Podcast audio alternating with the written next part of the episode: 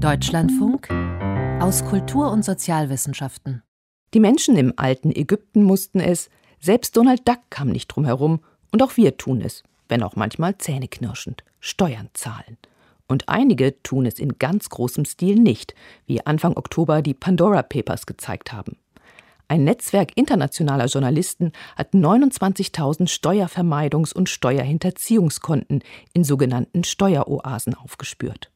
Prominente Namen wie der des ehemaligen britischen Premierministers Tony Blair und seiner Frau Cheryl Blair, des tschechischen Premierminister Andrej Babiš und weiterer hochrangiger Politiker standen hinter den Konten.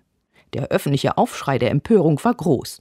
Genau wie schon 2016 bei den Panama Papers oder als 2014 Fußballspitzenfunktionär Uli Hoeneß Millionenbeträge an der Steuer vorbei auf Schweizer Konten versteckt hatte. Dass wir uns empören, sei gut so, meint die Historikerin Corinna Schönherrl.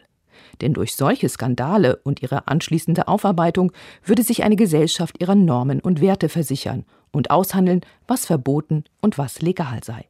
Sie forscht zur Steuermoral der Deutschen im internationalen Vergleich und kommt zu überraschenden Ergebnissen, wie Eva Maria Götz berichtet. Plötzlich war ich ein Arschloch, ein Schwein, ein Mann, der den Leuten das Geld aus der Tasche zieht. Drastische Worte fand Fußballfunktionär Ulrich Hoeneß im Jahr 2014 am Rande seines Prozesses wegen Steuerhinterziehung. Über Jahre hatte er Millionensummen aus Aktienspekulationen auf Schweizer Konten deponiert. Daraus ergab sich eine Steuerschuld bei den deutschen Finanzbehörden von rund 28 Millionen Euro. Und deshalb war für mich klar, nachdem das Gericht so entschieden hat, dass ich dafür die Konsequenzen tragen muss. Hoeneß wurde zu einer Freiheitsstrafe von dreieinhalb Jahren verurteilt, die er allerdings nicht ganz abbüßen musste. Trotzdem wird vielleicht so mancher Mitbürger, manche Mitbürgerin damals zum Nachdenken gekommen sein, ob es sich wirklich lohnt, zu schummeln. Letztes Jahr ist ja dann dieser Kassenzettel verbindlich eingeführt worden.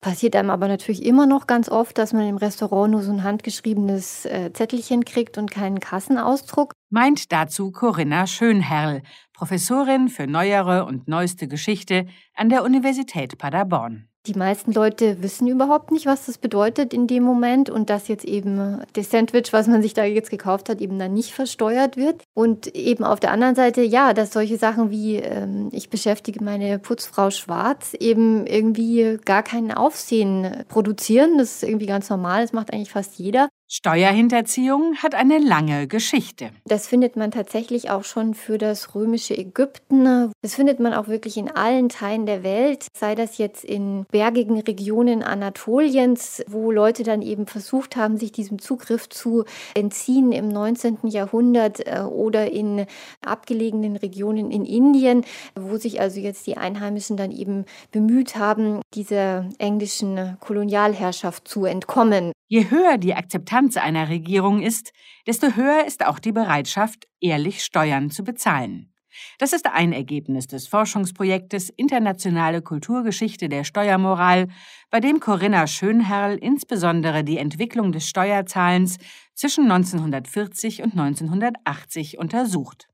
Dabei vergleicht sie das Zahlungsverhalten in Deutschland, Spanien und den USA mit einem erstaunlichen Ergebnis, das besagt, dass die Deutschen keineswegs eine so hohe Steuermoral hätten, wie sie das gerne immer von sich behaupten. Die Geschichte des bundesdeutschen Steuerhinterziehens begann bereits direkt nach dem Zweiten Weltkrieg, als die Deutschen von den Alliierten mit einem Einkommensteuersatz von bis zu 95 Prozent ordentlich zur Kasse gebeten wurden. In der Öffentlichkeit, in den Medien, in der Politik ist damals sehr stark über Steuerhinterziehung geklagt worden und man sah sie irgendwie als allgegenwärtig an und hat sich eben Gedanken gemacht, wie man jetzt die Bürger zu mehr Steuerehrlichkeit erziehen könnte, aber eben auch, wie man die Gesetze so verändern könnte, dass eben weniger hinterzogen wird. Doch es passierte wenig.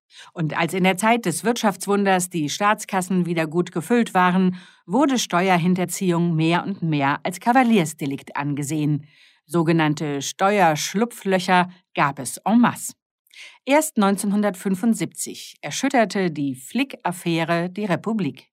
Der Steuerfahnder Klaus Förster hatte hartnäckig recherchiert, dass ein Gesuch des Flick-Konzerns um Steuerbefreiung bei einem Aktiengeschäft mit Parteispenden und Barzahlungen an hohe Politiker wie Franz Josef Strauß, Helmut Kohl oder Walter Scheel verknüpft gewesen war. Wenn der Skandal auch nie ganz bis zum Ende aufgeklärt wurde und die beteiligten Politiker mit einem blauen Auge davonkamen, wurde anschließend doch immerhin das Parteiengesetz und das Gemeinnützigkeitsrecht geändert. Das Gerechtigkeitsempfinden der Bevölkerung war doch zu sehr verletzt worden, meint Corinna Schönherrl. Also Normen entstehen ja nicht irgendwo, weil der Gesetzgeber sie jetzt so macht. Er kann sie höchstens in den Rahmen von Gesetzen dann gießen. Aber eine Norm entsteht in dem gesellschaftlichen Aushandlungsprozess. Your country needs you. Okay, I want it. Shall I tell you what it is? Yes, what is it? Tell me. Shall I? Tell me what it is. Your income tax. Income tax? Yes, your income tax.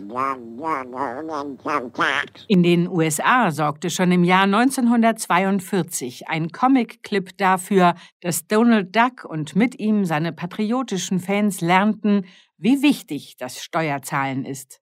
Bis heute steht das Thema Steuererziehung dort auf den Lehrplänen der Schulen.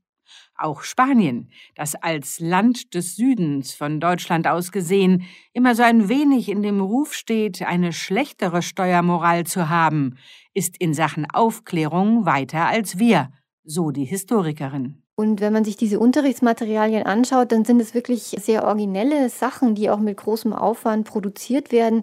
Da gibt es dann eben kleine Love Stories irgendwie für die Mittelklasse, wo dann aber dieses Thema Steuern mit reingeflochten wird. Es gibt in Spanien Comics oder Kinderbücher zum Thema Steuern zahlen. Als das müsste man also nicht neu erfinden. Aber in Deutschland ist es überhaupt nicht üblich. Der Wiener Steuerpsychologe Erich Kirchler erklärt, warum in Deutschland Menschen für Hartz-IV-Betrug höher bestraft würden als diejenigen, die in gleicher Schadenshöhe Steuern hinterzögen, so. Die Psychologie dahinter sei, Sozialbetrüger nehmen, was ihnen nicht gehöre.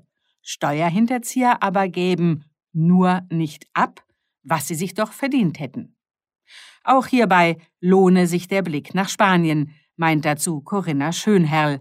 Dort gäbe es seit den 1980er Jahren wesentlich schärfere Gesetze. Eben zum Beispiel solche Dinge, dass ein Unternehmen, was dabei erwischt worden ist, Steuer zu hinterziehen, eben ab diesem Zeitpunkt keine staatlichen Subventionen mehr erhalten hat und zugleich eben auch, dass man als Privatmann keinen staatlichen Job mehr bekommen hat in dem Moment, wo man eben bei Steuerhinterziehung erwischt worden ist.